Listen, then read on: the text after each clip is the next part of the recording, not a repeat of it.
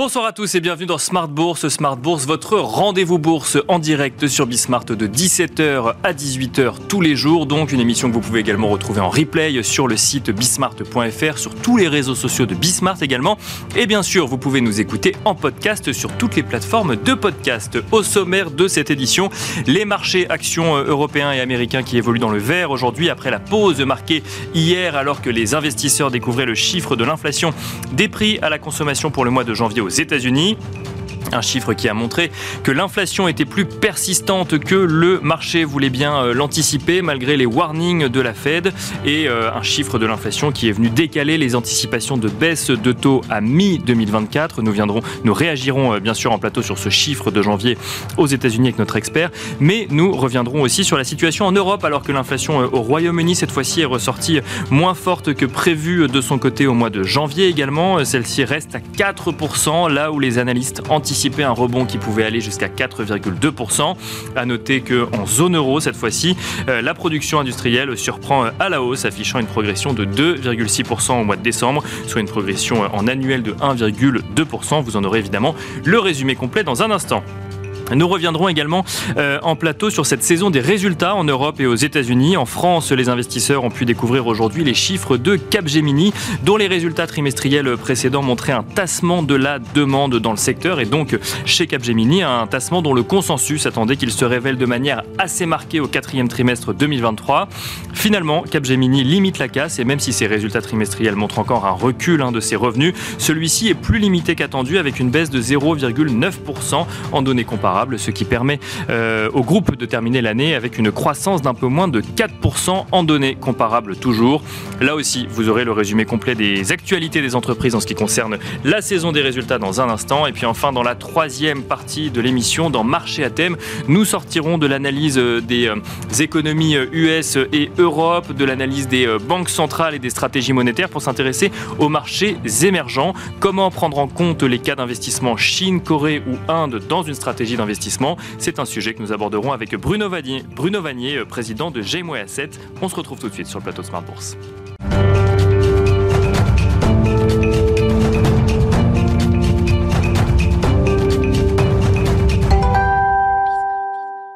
Et pour commencer cette émission, comme d'habitude, c'est Tendance mon ami, le résumé complet de l'actualité boursière du jour proposé par Pauline Gratel.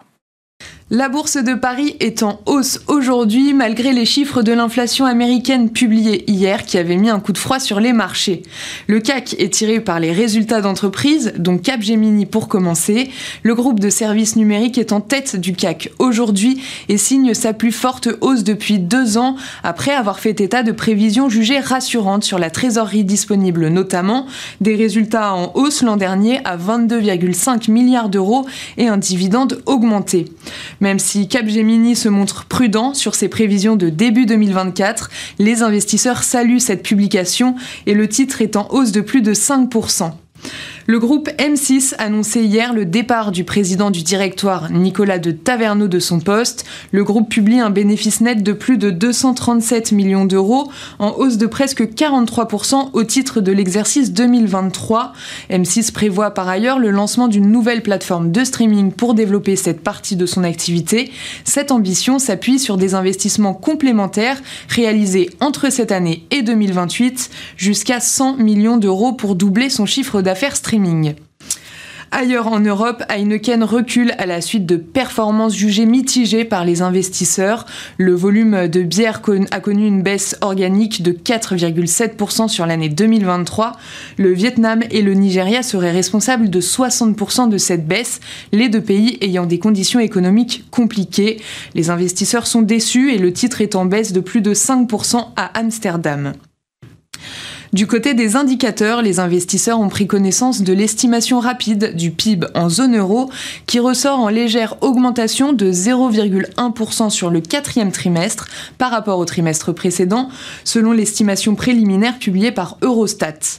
Toujours en zone euro, les prix à la production industrielle ont augmenté de 2,6% en décembre contre une augmentation de 0,4% en novembre. En décembre 2023 et par rapport à décembre 2022, ces chiffres sont en hausse de 1,2% en zone euro et dans l'Union européenne. Outre-Manche, les investisseurs ont pris connaissance de l'inflation au Royaume-Uni, qui ressort à 4% en un an sur janvier. C'est inférieur aux attentes. L'inflation cœur, elle, ressort à plus 5,1% et reste stable. Demain, les investisseurs arbitreront les résultats d'Essilor, publiés après la clôture ce soir. Côté macro, plusieurs indicateurs seront à noter. Au Royaume-Uni, on prendra connaissance de la première estimation du PIB pour le quatrième trimestre et de la production industrielle ainsi que de la balance commerciale pour décembre. En zone euro, la balance commerciale pour le mois de décembre est attendue. Enfin, aux États-Unis, les investisseurs prendront connaissance des ventes de détail et de la production industrielle pour le mois de janvier. Voilà donc tendance résumé complet de l'actualité boursière du jour proposé par Pauline Gratel.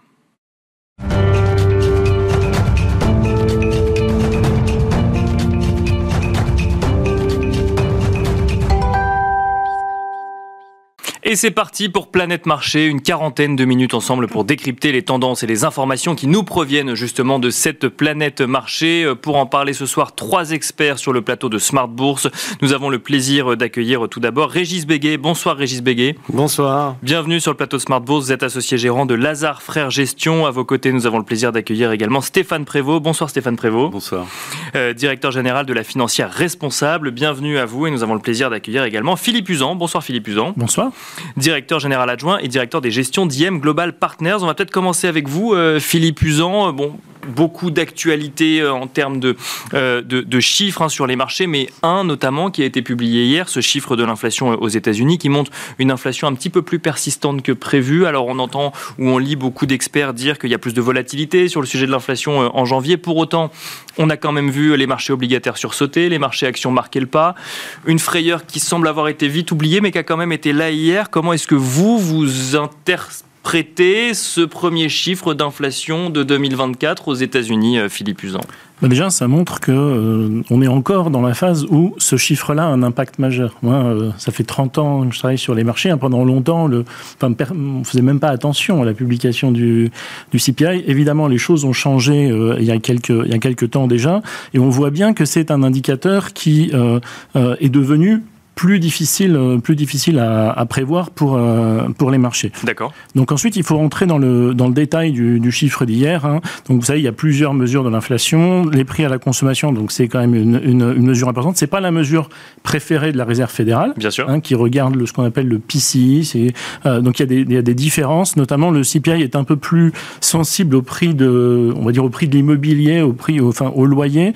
Et c'est l'une des raisons de la persistance. Et encore une fois, dans le mois de dans le chiffre d'hier, on a, on va dire, une, ce qu'on appelle la composante euh, logement au sens large, qui reste supérieure aux attentes. Malgré le fait, de 6%, c'est ça, Malgré le fait que euh, les, les, loyers, les nouveaux loyers diminuent, on, on a un effet retard que peu de gens s'expliquent, on va dire, qui a déjà été noté d'ailleurs euh, par la Fed. Mais ça, on va dire que c'est, euh, on a fini par s'habituer à ce type de surprise. Ce qui était vraiment plus gênant dans le chiffre d'hier, c'est que les prix des biens continuent à se tasser, mais que les prix des services repartent à, la hausse. Voilà. Et ça, effectivement, c'est le point, c'est le point clé, hein, euh, parce qu'on sait que c'est les services, c'est ce qui est le, plus lié au salaire, et donc c'est ce que va regarder la Réserve fédérale de la façon la plus attentive pour voir si effectivement le fameux dernier kilomètre, le dernier mile pour arriver aux 2% d'inflation se fait euh, un, se fait un bon rythme ou est-ce qu'effectivement il faut attendre hein, euh, pour pour avoir la confirmation que euh, ou pas euh, que l'inflation, euh, que l'inflation, pardon, donc, euh,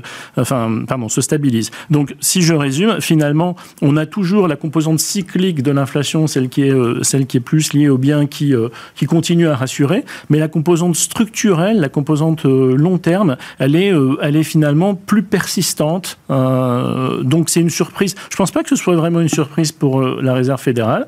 Euh, on y reviendra sur les anticipations de taux. Mais voilà, pour les marchés qui euh, étaient habitués, on va dire, à aux bonnes surprises, aux bonnes surprises sur la croissance, mais aussi aux bonnes surprises sur l'inflation un peu en dessous des attentes, comme ça avait été le cas il y a trois mois et ça avait déclenché le, rallye de fin d'année. Bah, cette fois, effectivement, il a fallu revoir les taux d'intérêt et et comme on, l'a vu plusieurs fois aussi ces derniers mois, les, taux enfin, les, prix des obligations et les prix des actions évoluent ensemble. Et donc, mhm. quand les taux d'intérêt remontent, les actions marquent le coup, au moins pendant une journée.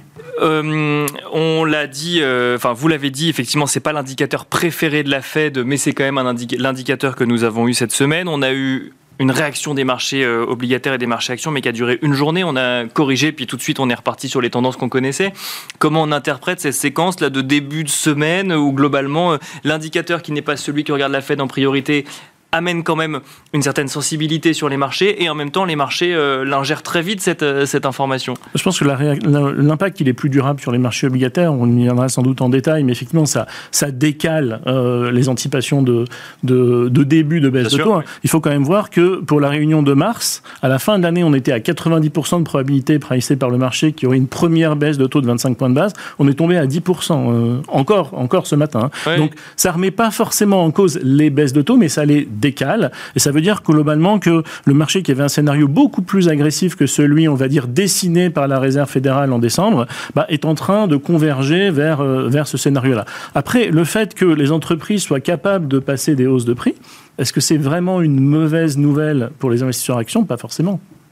Je vais me servir de ce que vous avez dit. Euh, je, ça, ne remet pas encore en cause euh, les baisses de taux. Régis Béguet, est-ce qu'on en est là aujourd'hui à se poser encore la question de savoir s'il euh, va y avoir ou non des baisses de taux ou simplement le sujet c'est de savoir si elles vont arriver, alors j'allais dire en mars, mais ça j'ai l'impression que c'est plus d'actualité, en juin ou en décembre ben, Ça va dépendre des, chiffres à venir, mais c'est sûr qu'on a, on a connu un, fort bouleversement parce que le marché avait été extrêmement vite en besogne. C'est ce qu'il faut avoir en tête. Oui, très optimiste en fin d'année quand même. Hein. Très optimiste en fin d'année. À partir de la fin de l'été dernier, quand les premiers signaux de ralentissement de l'inflation ont commencé à apparaître, le marché est tout de suite passé dans, un, dans un mode baisse de taux. Et il s'est mis à anticiper une, deux, trois, 4, 5 baisses de taux. On était encore il y a quelques jours à 5 baisses de taux anticipées pour 2024, ce qui est euh, quasiment un, record euh, historique. Donc le marché avait été, euh, voilà, le marché avait été très très très vite. Et puis c'est vrai que ce chiffre en annualisé, le chiffre d'hier, nous donne une inflation qui serait de l'ordre de 3,3, 3,4 sur sur l'année. Et ça, c'est quand même très supérieur à l'objectif de la Fed, qui est, rappelons-le, de 2%. Hein, donc, euh, euh, euh, on est passé, en fait, c'est toujours le, le, le sens de, de, la pente, si vous voulez. On était sur une pente ascensionnelle. On a franchi le sommet, on est passé sur une pente descendante de l'inflation, j'entends, et là le marché a, directement franchi toutes les étapes et est arrivé au bout, ça y est, on a atteint l'objectif, etc. Alors qu'en réalité, on ne faisait que commencer le chemin. Le chemin se, trouve être un peu plus euh, sinueux que, que prévu. Pour le marché action, lui qui depuis euh, le début de l'année et, déjà en fin d'année dernière euh, était, vraiment euh, repassé en mode baisse de taux, à savoir qu'on avait deux moteurs de hausse du, du marché qui étaient les valeurs technologiques d'un côté très chères, etc., dont la valorisation est portée par la baisse des taux, et puis d'un autre côté, les cycliques, portés également par cette perspective de, baisse des taux, et donc cette absence de, ralentissement. Là, il y a une petite question qui se, qui se pose, mais qui ne s'est posée, vous l'avez, vous l'avez dit vous-même, qu'hier, en fait, dans la journée, il y a une petite rotation sectorielle, un petit doute, mais qui est déjà presque, presque dissipé aujourd'hui, ce qui me donne à penser que la Fed va devoir être un peu plus sévère euh, pour, euh, pour, pour quand même faire comprendre aux acteurs du marché qu'il ne pas et que on il y a ce vieux proverbe don't, fight the Fed. Euh, euh, et là, la Fed va devoir montrer un petit peu ses muscles quand même, je pense. Et donc, ça, décale quand même assez fortement euh, les perspectives de, de, baisse de taux parce que bon, je crois que Mars était effectivement oublié.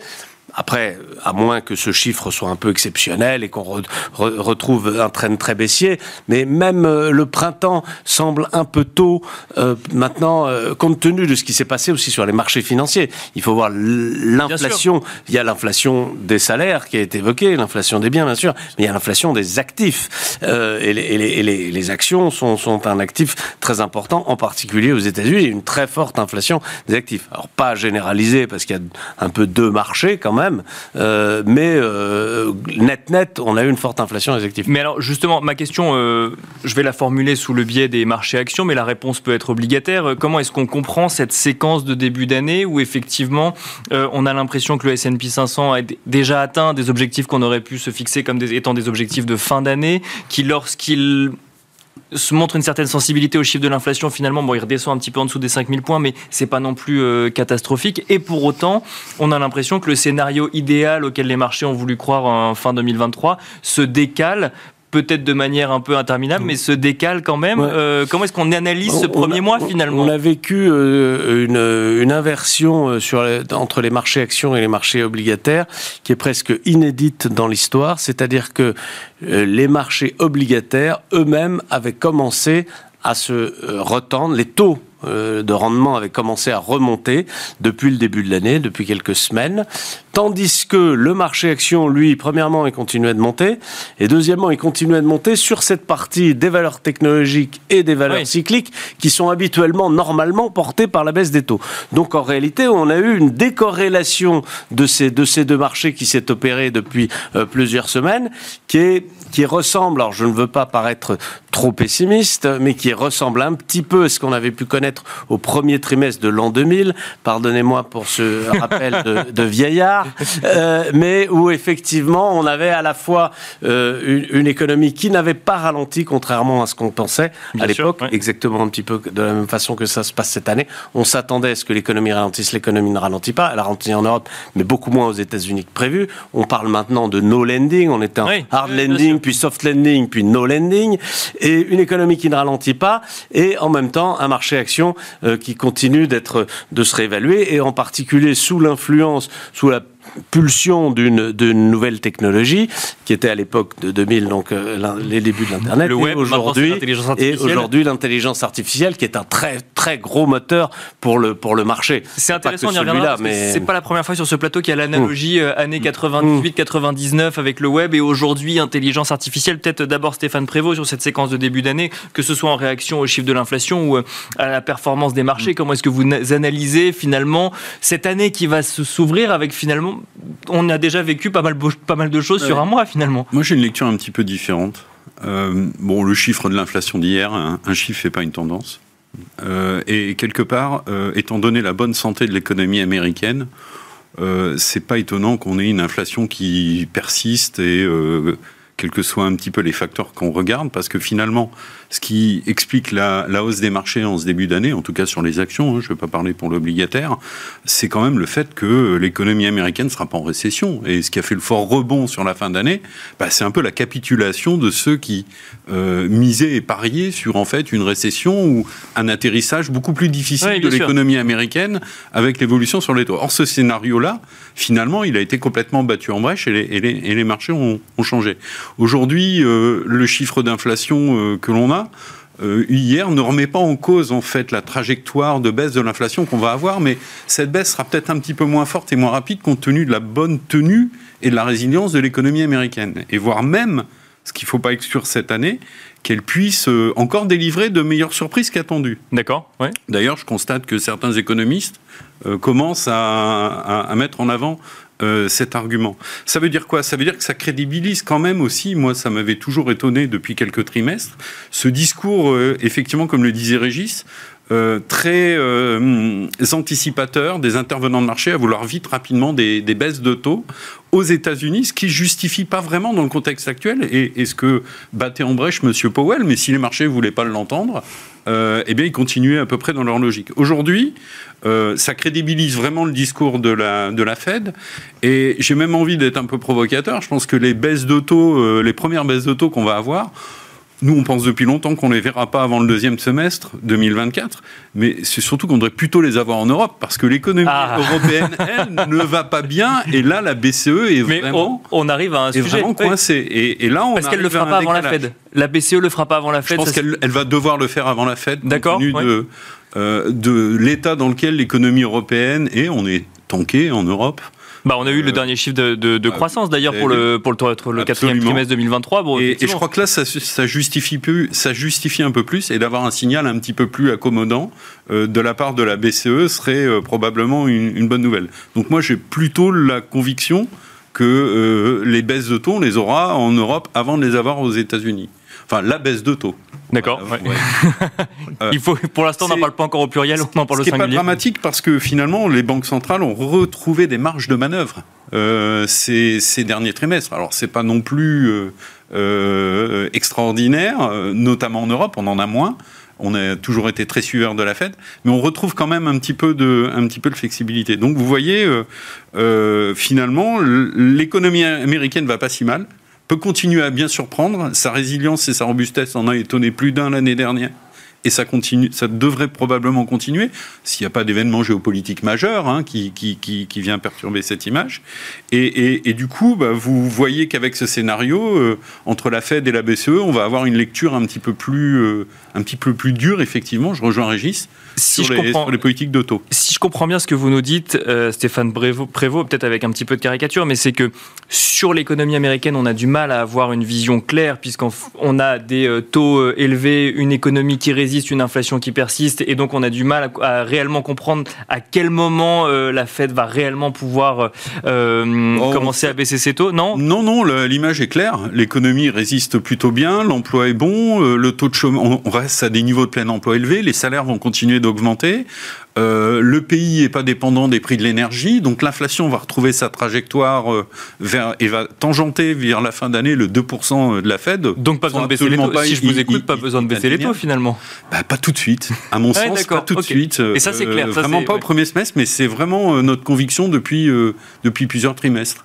Alors après, on va pas euh, rebasculer, mais euh, vers, euh, une, croissance à 3, 3,5 hein, en, en, annuel, mais rajouter un demi-point de, de, croissance de, de, PIB supplémentaire aux États-Unis cette année, ça ne me paraît pas une hypothèse faible. Philippe Usan euh, en réaction. Alors effectivement, moi je voulais faire euh, l'analogie peut-être un peu moins claire aux États-Unis, plus claire en Europe, mais si je comprends bien, c'est très clair pour vous de part et d'autre de l'Atlantique. Philippe Usan, vous partagez euh, la, vision de Stéphane Prévost sur cette solidité de l'économie américaine oui, alors, sur la fragilité de l'économie européenne Alors sur la solidité de l'économie américaine, c'est certain, et, donc, et, je pense qu'effectivement, je suis d'accord, ça explique en partie hein, la, la, on va dire la le rythme plus lent de, de, de baisse de l'inflation. C'est-à-dire que on a peut-être été habitué à une inflation qui était très synchronisée parce que les causes étaient globales, mhm. le Covid, puis, euh, puis les, les, les, problématiques de chaîne, euh, on va dire, de, de, de supply chain. Euh, maintenant, effectivement, on rentre dans la phase où les subtilités locales reprennent le dessus. Vous citiez en introduction le chiffre d'inflation, alors qui reste très élevé au Royaume-Uni, mais qui cette fois était un peu en dessous des attentes et qui a fait baisser du coup les taux d'intérêt en Europe ce matin donc, euh, donc finalement, cette bonne tenue de l'économie américaine, elle explique en partie, et encore une fois, c'est très compatible avec le discours de la Réserve fédérale. Euh, donc c'est pas complètement, c'est pas complètement une surprise. Quand vous voyez euh, l'estimation instantanée du PIB au T1 aux États-Unis, on est encore très fort, on est au-delà de, de 3%, et à la Fed de l'attentat qui, qui calcule ça. Donc voilà, ça reste. Ce qui un petit peu étonnant, à la rigueur, c'est c'est pas la, la, bonne tenue du marché action américain avec ça. On a un S&P qui était en hausse de 4% depuis le début de l'année à hier soir. C'est la composition, hein, c'est ce que disait euh, Régis, je crois. Euh, euh, quand on regarde en détail, vous avez 11 grands secteurs hein, sur le marché mhm. américain. Donc sur ces 4%, il y en a, il y a que trois secteurs qui battent ces 4%. La technologie, les services à la communication et la pharmacie. Les autres sont, euh, sont en dessous. Euh, et si vous regardez au niveau des valeurs du S&P 500, il y a à peu près que 150 valeurs qui font mieux que ce plus 4%, et il y en a plus de 250 qui sont même négatives depuis le début de l'année. C'est-à-dire que d'une certaine façon, cette meilleure situation de l'économie américaine, ce qui veut dire qu'il y a quand même plus d'entreprises qui en bénéficient, euh, ben, le marché continue avec un, on va dire, un focus très concentré Mais est-ce sur que ce thème. Est-ce que c'est une meilleure situation de l'économie américaine ou c'est quelques secteurs effectivement, mais on, qui qui performe tellement qu'on en fait une moyenne qui, qui n'est pas proche de la réalité. C'est jamais, c'est jamais égal. Mais si on a globalement des meilleures nouvelles macro, il n'y a pas forcément de raison qu'une poignée de valeurs en concentre la croissance des bénéfices. Et là, je vous parlais du S&P 500. Les, les small cap américaines, elles sous-performent assez nettement. Il n'y a qu'un secteur, si vous prenez l'indice, donc le Russell 2000, il n'y a qu'un secteur qui est en hausse depuis le début des technologies. Tous les autres, ils sont en baisse. Donc, euh, donc il y a, il y a un peu un hiatus quand même pour moi entre cette meilleure situation macro, qui est pas c'est pas le boom, hein, mais et, le fait que, pour l'instant, le marché ne le joue qu'au travers d'une poignée extrêmement limitée de valeurs, c'est déjà ce qu'on a vu l'année dernière. Hein, globalement, meilleure surprise macro, mais un leadership extrêmement euh, concentré dans quelques valeurs. Et ça, ça s'explique par quoi? Ça s'explique par, euh, je sais pas moi, la, euh, la, la, croissance de l'utilisation d'ETF, par des, des, des, robots sur les marchés. Comment on explique que les Seven Magnificent partent devant Alors effectivement, elles sont très très, elles, elles montrent de très très belles performances, mais comment on s'explique que ça ne se voit que sur un, un panier de valeurs aussi restreint aujourd'hui Alors le, le, poids effectivement de, on va dire de la gestion indicielle, hein, pour faire simple, c'est certainement. Il y a de la différence. Hein. Déjà, les Magnificent Seven depuis les années, ils sont quand même devenus 6. oui, c'est ça. Oui, oui. Euh, et il y a des différences entre Apple et Nvidia. Hein. Donc, euh, donc il y a quand même un petit peu de différenciation hein, dans les. Euh, mais effectivement, le thème de l'intelligence artificielle domine. Et même quand on regarde l'intelligence artificielle, je vais, je vais citer le gérant d'un de nos partenaires, Pollen Capital, Dan Davidovitz, avec qui on discutait il y a, il y a deux jours. En fait, pour l'instant, euh, évidemment que l'intelligence artificielle est un, est, un thème, euh, est un thème de long terme, c'est quelque chose de majeur, un peu à l'image, là encore pour revenir sur la fin des années 90 de la révolution Internet. À l'époque, vous vous souvenez, le marché était sur Cisco, GDS, Uniface, enfin des valeurs qu'on a presque tous oublié. Euh, Aujourd'hui, on connaît encore. Oui, voilà. Non, mais ce que je veux dire, c'est que c'est pas c'est pas les valeurs qui font l'actualité. C'est bien sûr, c'est pas les très loin des, des, des, des Alcatel aussi. bon exemple. Euh, mais voilà. Et donc euh, euh, sur l'intelligence artificielle, il va à la facilité, on va dire, de dire effectivement, euh, ça permet de bâtir des nouveaux sujets et très clairement, Nvidia et quelques autres sont, on va dire, sont les briques de, de, de ces nouvelles euh, de, de ces nouveaux de ces nouvelles usines de demain. Mais quelles sont les usines qui vont réussir vraiment à monétiser l'intelligence artificielle, à créer des nouveaux revenus. Et la façon dont ça va bouleverser, on va dire, cette, cette économie de de la technologie et même plus largement finalement. Ça veut distinguer les entreprises qui vont être capables de valoriser les données et ça c'est pas nouveau. Bien sûr. Euh, voilà. Et ça effectivement pour l'instant, ben, le marché je, dirais est un peu myope et se focalise sur euh, qu'est-ce qu'on peut voir dans le trimestre à venir. Et c'est vrai que c'est plus facile de le voir sur Nvidia que, euh, que dans d'autres sociétés. Régis Béguet, là, là on touche une vraie question sur l'intelligence artificielle. Donc il y a eu cette année 2023, on a vu le boom notamment à la découverte de l'intelligence artificielle générative, l'IA générative. Là la question qui se pose en tant qu'investisseur, c'est comment je, je j'accompagne cette tendance? Est-ce que je vais juste vers des valeurs technologiques? Est-ce que je vais vers ceux qui créent les hardware pour accompagner cette explosion de gestion de données, donc les, les Nvidia ou autres? Ou est-ce que je considère que de toute façon, ça va insufflé dans toute l'économie et que ça n'est pas une thématique en soi, mais une révolution dans toute l'économie. Comment est-ce qu'on s'en sort en termes de gestion active je, plaide, je plaide poteau pour la, pour la dernière solution, exactement. Et si on continue ce parallèle avec euh, l'an 2000, l'an 2000, le marché s'est focalisé sur quelques valeurs dont la plupart ont disparu. Euh, rappelons qu'en 2000, Facebook n'existait pas, Google n'était pas coté, euh, et ainsi de suite. Apple fabriquait des des, des, des, appareils pour écouter de la musique. Enfin bon, bref. Il y avait Microsoft et Amazon, si vous voulez, en 2000, qui, existent toujours, mais il y a un nombre, les stars de l'époque, c'était Alcatel et France Télécom. Donc, euh, euh, je, crois qu'à l'instant où la révolution se produit, qui est l'instant que nous vivons actuellement, euh, il est très difficile d'identifier quels seront à, 10 ou 15 ans ceux qui resteront Il y a évidemment les fabricants de semi-conducteurs. J'aime à citer un, un, dirigeant d'entreprise qui me, qui me disait toujours la data, ça n'existe pas. Ce qui existe, la data, c'est ce qui existe, ce sont les semi-conducteurs. Donc euh, plus de data, euh, plus de digital, c'est plus de semi-conducteurs. Donc il est certain qu'en volume, euh, la production de semi-conducteurs, et il est certain qu'une entreprise entreprise comme ASML, qui est au cœur de la production des, des semi-conducteurs et qui a une position ultra dominante sur le plan mondial, ASML, qui est une valeur européenne, il bien faut sûr, quand même oui, citer un peu les valeurs Soyons chauvins. de temps en temps, euh, est évidemment au cœur de, de, de perspectives qui sont encore excellentes pour d'innombrables années.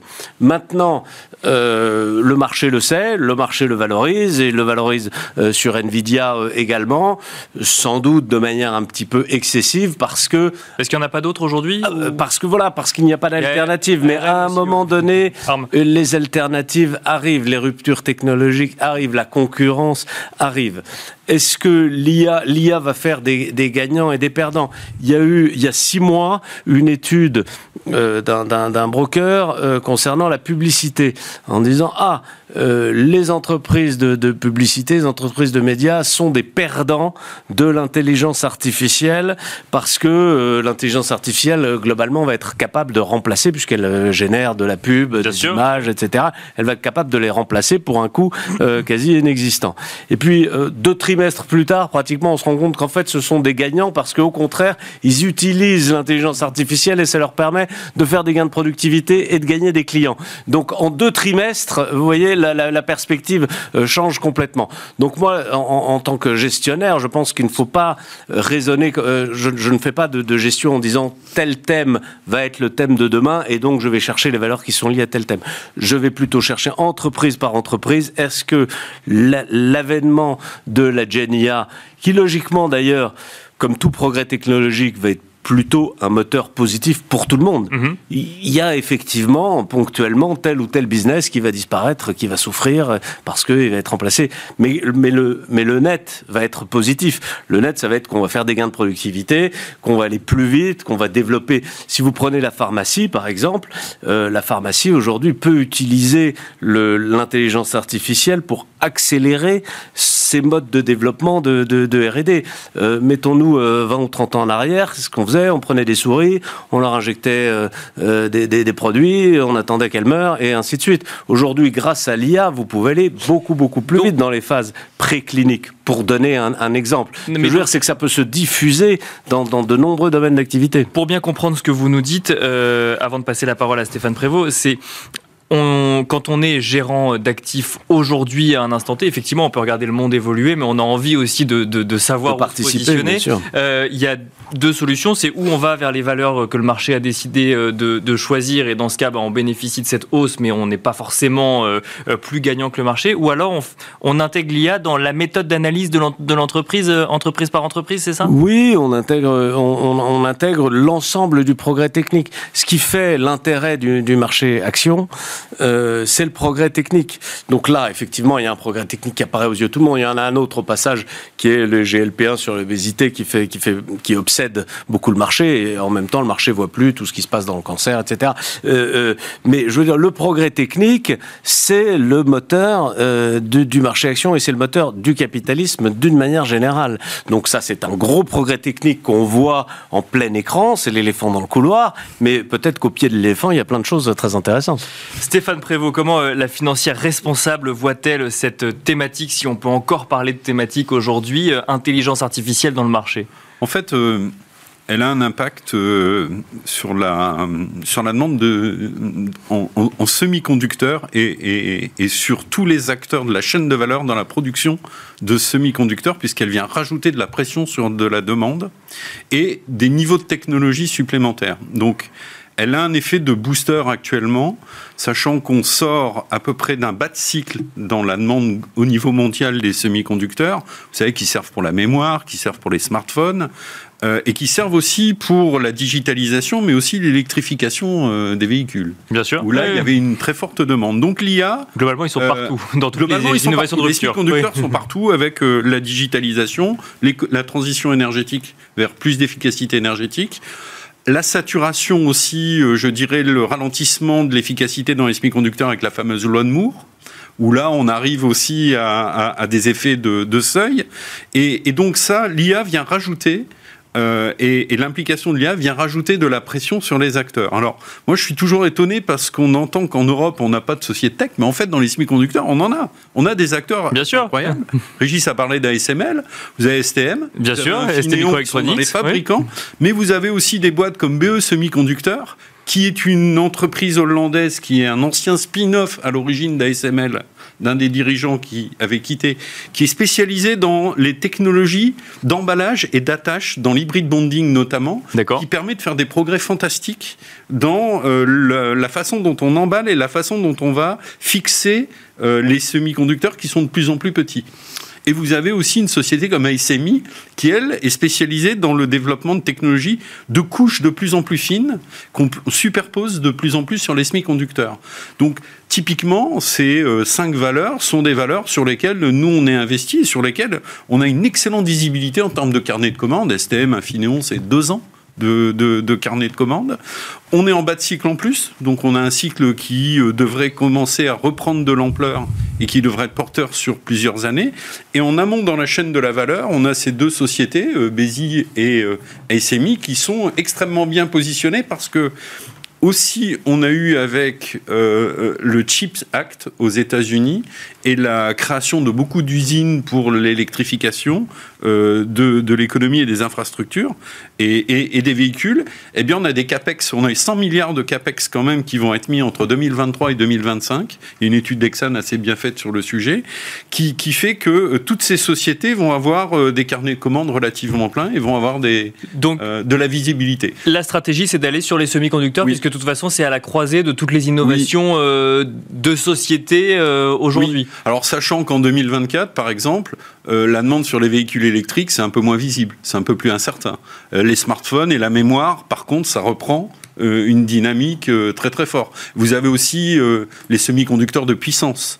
Euh, qui euh, sont euh, des, une catégorie de semi-conducteurs qui sont extrêmement demandés parce qu'ils ils, augmentent très fortement la performance des processus et, des, et des différents procédés. Donc là, il y a effectivement pour les gérants de la performance à aller chercher parce qu'on a des boîtes qui ont des croissances à deux chiffres, des rentabilités élevées, et puis des multiples de valorisation qui sont pas très élevés. Hein. Si vous regardez aujourd'hui combien on paye une boîte comme STM ou Infineon, c'est absolument pas cher par rapport à certaines valeurs industrielles qui ont euh, beaucoup profité des momentum euh, des marchés ces derniers mois. Philippe Usan, euh, sur le temps qui nous reste, on va faire un petit tour de table. On a assez peu parlé de la saison des résultats, on en a parlé les, émissions précédentes, mais qu'est-ce que vous regardez, vous, actuellement, dans, dans le marché, à la lumière peut-être des résultats d'entreprise que vous suivez depuis bah, maintenant plusieurs semaines?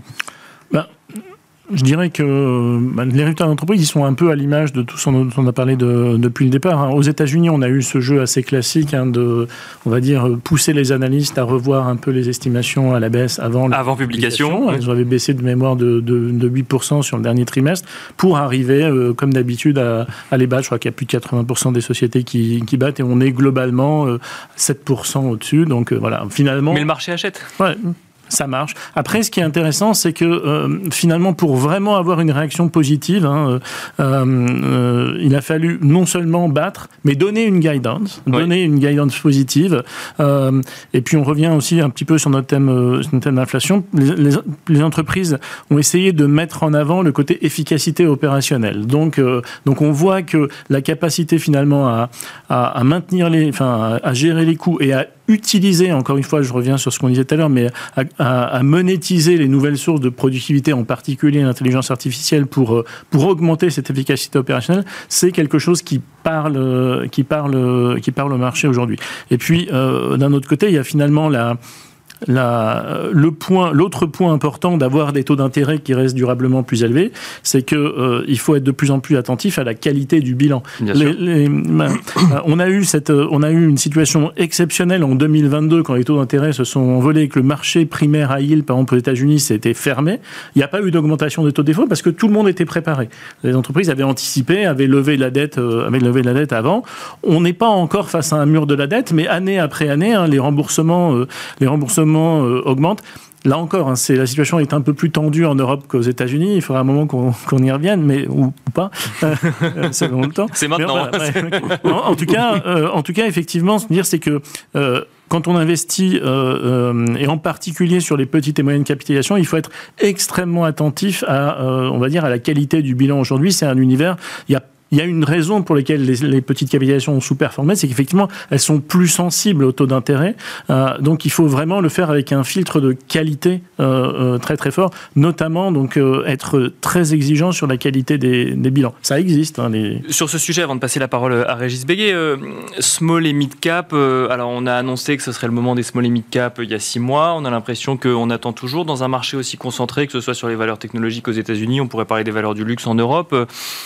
Est-ce qu'il y a un espoir qu'il euh, y ait une sorte de ruissellement qui aille jusqu'au small et mid cap? Est-ce que ça sera par vertical secteur? Est-ce que euh, bah, il y, a deux effets. Il y a ce qu'on a décrit tout à l'heure sur le, côté euh, poids de la gestion passive. Donc ça, évidemment, hein, les petites capitalisations, elles sont, elles sont un peu à, on va dire, à l'écart de ce mouvement de ruissellement. Après, c'est pas c'est pas tant la taille, mais, mais c'est vrai, et je, enfin, je rejoins complètement, c'est que pour que ce marché action ait, on va dire, des ressorts, il va falloir quand même trouver un peu plus d'idées que les quelques sociétés dont on a parlé euh, jusqu'à maintenant et celles qui ont guidé, on va dire, euh, euh, ce marché plus haut. Il y en a.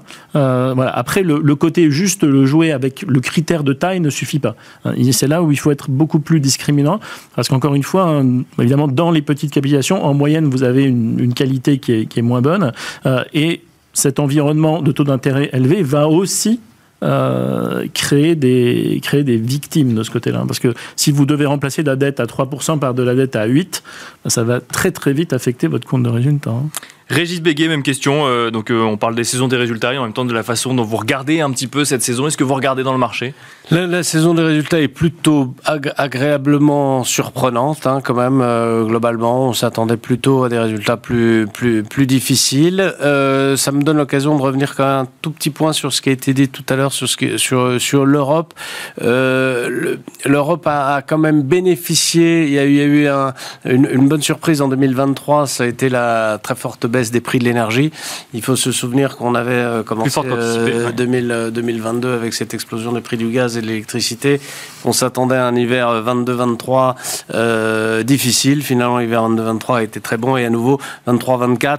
Et bon, aussi grâce aux effets météo, puisqu'on a le troisième hiver doux d'affilée maintenant. D'aucuns diront que c'est peut-être définitif. Je n'en sais rien. Mais en tout cas, ça a été quand même une bonne surprise et ça a été une, une bouffée d'air assez forte pour euh, les économies européennes, ce qui fait que quand même le taux de chômage est au plus bas en Europe ou pas très loin de ses plus bas. Donc euh, euh, la, situation est difficile, mais pas peut-être aussi difficile que ça. Et de fait, les résultats des entreprises sont quand même plutôt pas mal dans l'ensemble. Il y a toujours l'immobilier qui est difficile et qui va peut-être rester difficile si euh, effectivement on décale un peu les perspectives de baisse de taux. Il est très lié euh, euh, au taux. Je pense quand même que le, le, le, marché doit opérer une rotation. Cette hyper concentration du marché qu'on a évoqué, qui a déjà été le cas par le passé, évidemment en 2022, de, de 2020 à, 2000, à 2020, de 2020 2021, et puis un peu moins en 2022 justement, mais qui repart là très très fort depuis 2024 avec cette concentration aux États-Unis sur cette magnificente, mais en Europe aussi, on les a cités, deux, trois, quatre valeurs en Europe, les très très grandes capitalisations européennes, et puis derrière, presque plus rien, et notamment toute la partie euh, small and mid qui vraiment baisse en valorisation relative depuis longtemps. Vous avez raison de le dire, on aurait presque pu le dire peut-être il y a six mois, et puis ça s'est pas produit, mais euh, c'est comme ça, le, marché il a son temps. Euh, pour, pourquoi ça va se déclencher, je, ne saurais pas vous le dire, mais ça n'est pas parce qu'on l'a dit il y a six mois que ça ne s'est pas produit, que ça n'est pas euh, vrai aujourd'hui. C'est peut-être encore plus vrai aujourd'hui, justement, parce que ça ne s'est pas encore produit. Stéphane Prévost, on finira avec vous dans la continuité. je crois que sur l'Europe, il faut qu'il y ait un peu un environnement macro un peu meilleur pour donner un peu plus de lisibilité et euh, permettre aux gérants de prendre un peu plus de risques sur, euh, sur cette catégorie de valeurs. Mais euh, vous savez, pour un gérant ISR, c'est compliqué, les small et mid cap, parce que de l'information extra-financière, euh, dans beaucoup de cas, il n'y en a pas. Ouais, bien sûr. Et, donc, dans un momentum où on nous demande, euh, du point de vue de la réglementation, d'avoir euh, les PAI, d'intégrer les, les, les, Principal Adverse Impact dans la lecture des entreprises, d'appliquer l'analyse de la double matérialité, euh, on est face à un no man's land euh, au niveau des small caps sur le, sur le sujet. C'est d'ailleurs pour ça que nous, nous n'avons pas de fonds euh, small et mid, puisque la, la data extra-financière qu'on va chercher directement auprès des émetteurs n'est pas suffisante pour procéder à, une analyse. Et, ça, ça peut les pénaliser, ces small et mid, dans des stratégies de gestion aujourd'hui où ah justement bah on essaie d'être toujours plus en phase avec les valeurs des investisseurs ou autres Clairement, aujourd'hui, pour nous, c'est un frein. C'est un frein sur la sélection de valeurs et trouver des, des, des pépites dans le secteur. On les a, mais quand on n'a pas l'information ESG, euh, chez nous, c'est rédhibitoire. Donc effectivement, alors la bonne nouvelle, c'est que la réglementation, elle continue aussi d'avancer. Bien sûr. Il y a quand même des progrès dans la communication extra-financière des entreprises. Et puis en 2025, il y a une réglementation qui va arriver et va imposer euh, aux sociétés d'avoir euh, un minimum réglementaire d'indicateurs extra-financiers. Au-delà des small et mid, qu'est-ce que vous regardez dans le marché aujourd'hui, Stéphane Prévost? Euh, écoutez, euh, bah, je vous, vous, avez, vous avez compris tout à l'heure sur les semi-conducteurs et la tech. ça, on a, on a compris. les softwares aussi, le mouvement de digitalisation continue. Je suis. Les nouvelles énergies, par exemple, transition énergétique, c'est un sujet qui est un peu. Oui, dans qui, marche moins bien là quand même. En non, non, dans le secteur de la construction, euh, tous des acteurs comme Schneider, comme Kingspan, on est toujours dans des tendances qui sont portées par la durabilité, même si le secteur en lui-même, la construction est difficile, l'immobilier est difficile, mais on a toujours des sociétés qui euh, tirent leur épingle du jeu et ont des, niveaux de valorisation euh, pas très, euh, pas très chers. D'ailleurs, ça a été un bon contributeur à la performance l'année dernière, pas au premier semestre, mais il y a eu un très beau rattrapage au, au, deuxième semestre. Euh, le luxe nous paraît euh, toujours très intéressant parce que on a des acteurs qui ont cette capacité à avoir une agilité et à battre les, les, tendances euh, et à capter de la croissance sur leurs principaux marchés. Et puis non, dans les énergies, je pense que ça va rester compliqué puisqu'avec les niveaux de taux d'intérêt qu'on a, il y a beaucoup de dans un environnement de taux élevé, ça restera de profitabilité de pas mal de projets qui, qui sont mis en difficulté. Les TRI sont, ont chuté, donc là ça reste ça reste compliqué. Non, les valeurs industrielles euh, euh, bien sélectionnées, avec effectivement un bilan solide, un endettement faible, une très bonne génération de free cash flow et des marges élevées, ça nous, ça nous paraît des dossiers qu'il faut favoriser en termes de, sélection de valeurs. Merci beaucoup, messieurs. Merci Stéphane Prévost, euh, directeur général de la financière responsable. Merci Philippe Usan, directeur général adjoint et directeur des gestions d'IM Global Partners. Et merci Régis Béguet, associé gérant de Lazare Frères Gestion. Merci à vous de nous avoir suivis. On se retrouve tout de suite dans Marché à thème.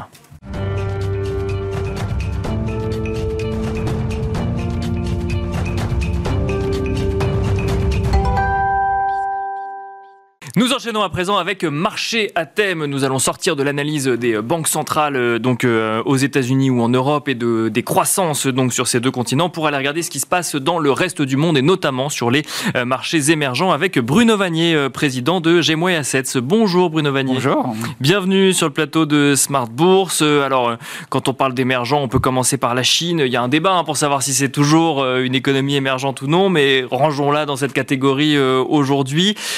Quel est votre scénario? Quelle est votre analyse sur le cas d'investissement Chine? On entend des investisseurs nous dire qu'ils cherchent plutôt à en sortir, d'autres qui nous disent que c'est potentiellement le moment d'y aller justement. Comment est-ce que vous analysez la situation aujourd'hui, Bruno Vanier Quand, on n'est pas d'accord, c'est la définition d'un marché. Quoi. Bien sûr. Euh, alors la Chine, c'était euh, vraiment la, le, pire des marchés depuis, euh, depuis presque trois ans maintenant, quoi. au, moins, au moins deux ans en baisse de 60 et 60, 65% euh, sur cette période-là.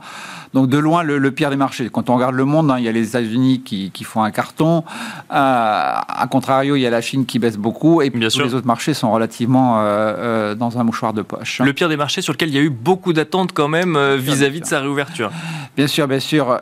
surtout post-Covid, hein, l'année dernière, beaucoup de beaucoup d'attentes et beaucoup de déceptions finalement sur une économie qui n'était pas au rendez-vous, avec surtout une croissance euh, très mauvaise de la consommation, euh, une crise de confiance quelque part des consommateurs, des entrepreneurs en Chine, une crise immobilière qui, qui ne cesse de, défrayer la, chronique et globalement un environnement de déflation, une inflation qui est négative, dont on ne voit pas comment on peut en sortir.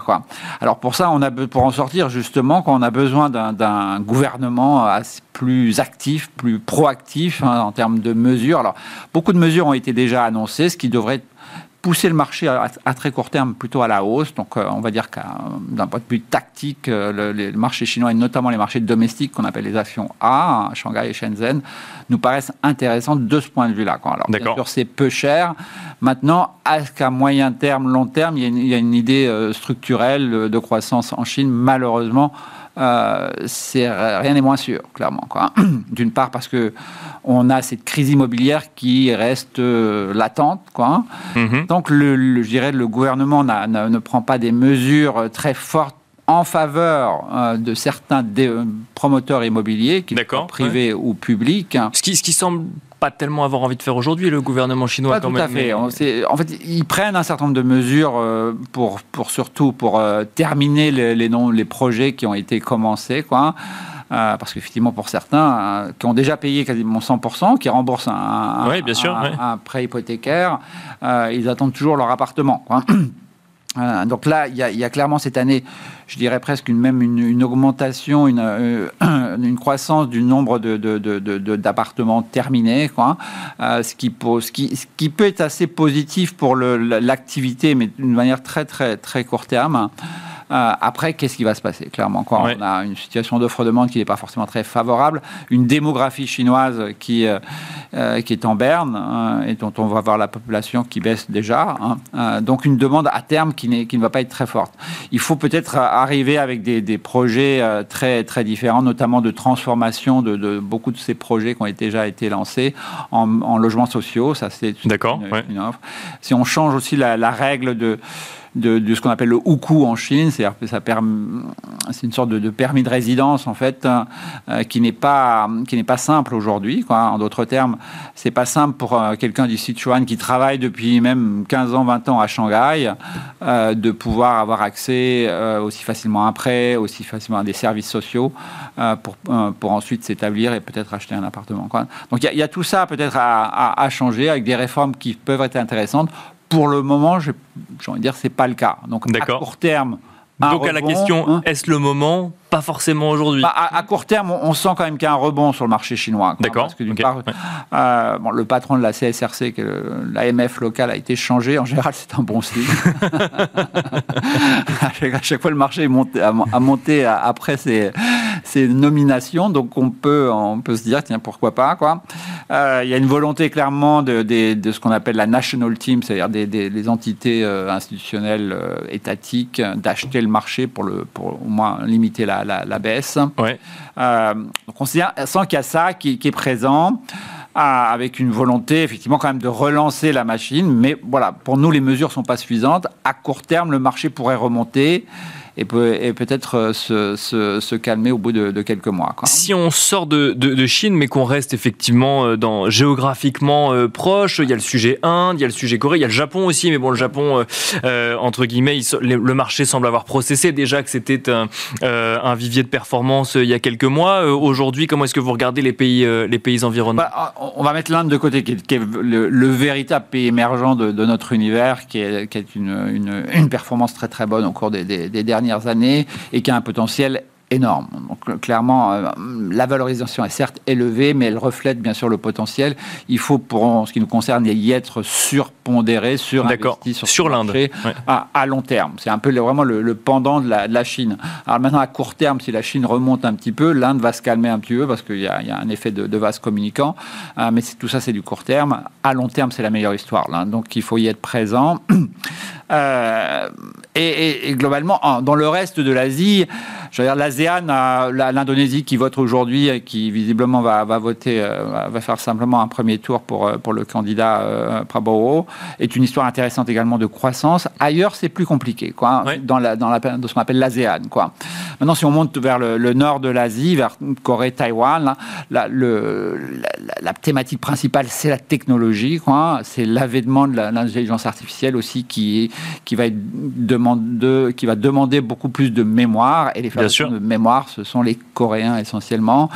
Euh, TSM, oui, c'est vrai que Taïwan on, fait, a, fait on a tendance à en parler beaucoup euh, avec notre prisme occidental, regarder effectivement nos semi-conducteurs français, européens ou américains. Mais oui, en Corée, évidemment, il y a, il y a aussi là tout aussi euh, un potentiel Alors, de performance marché. Oui. C'est le cas, mais, mais c'est pas aussi spectaculaire que, que, que, que Nvidia, hein, qui mmh. Gagne 600 et quelques milliards de dollars depuis le début de l'année. Hein, donc 600 milliards de dollars, c'est la capitalisation boursière de TSMC, qui est la plus grande société euh, asiatique hein, oui. en termes de, de, taille, de taille de capital boursière, qui a un potentiel pour moi énorme pour l'intelligence artificielle, qui devrait représenter au moins 25% du chiffre d'affaires de TSMC euh, d'ici deux, deux ans et demi, trois ans.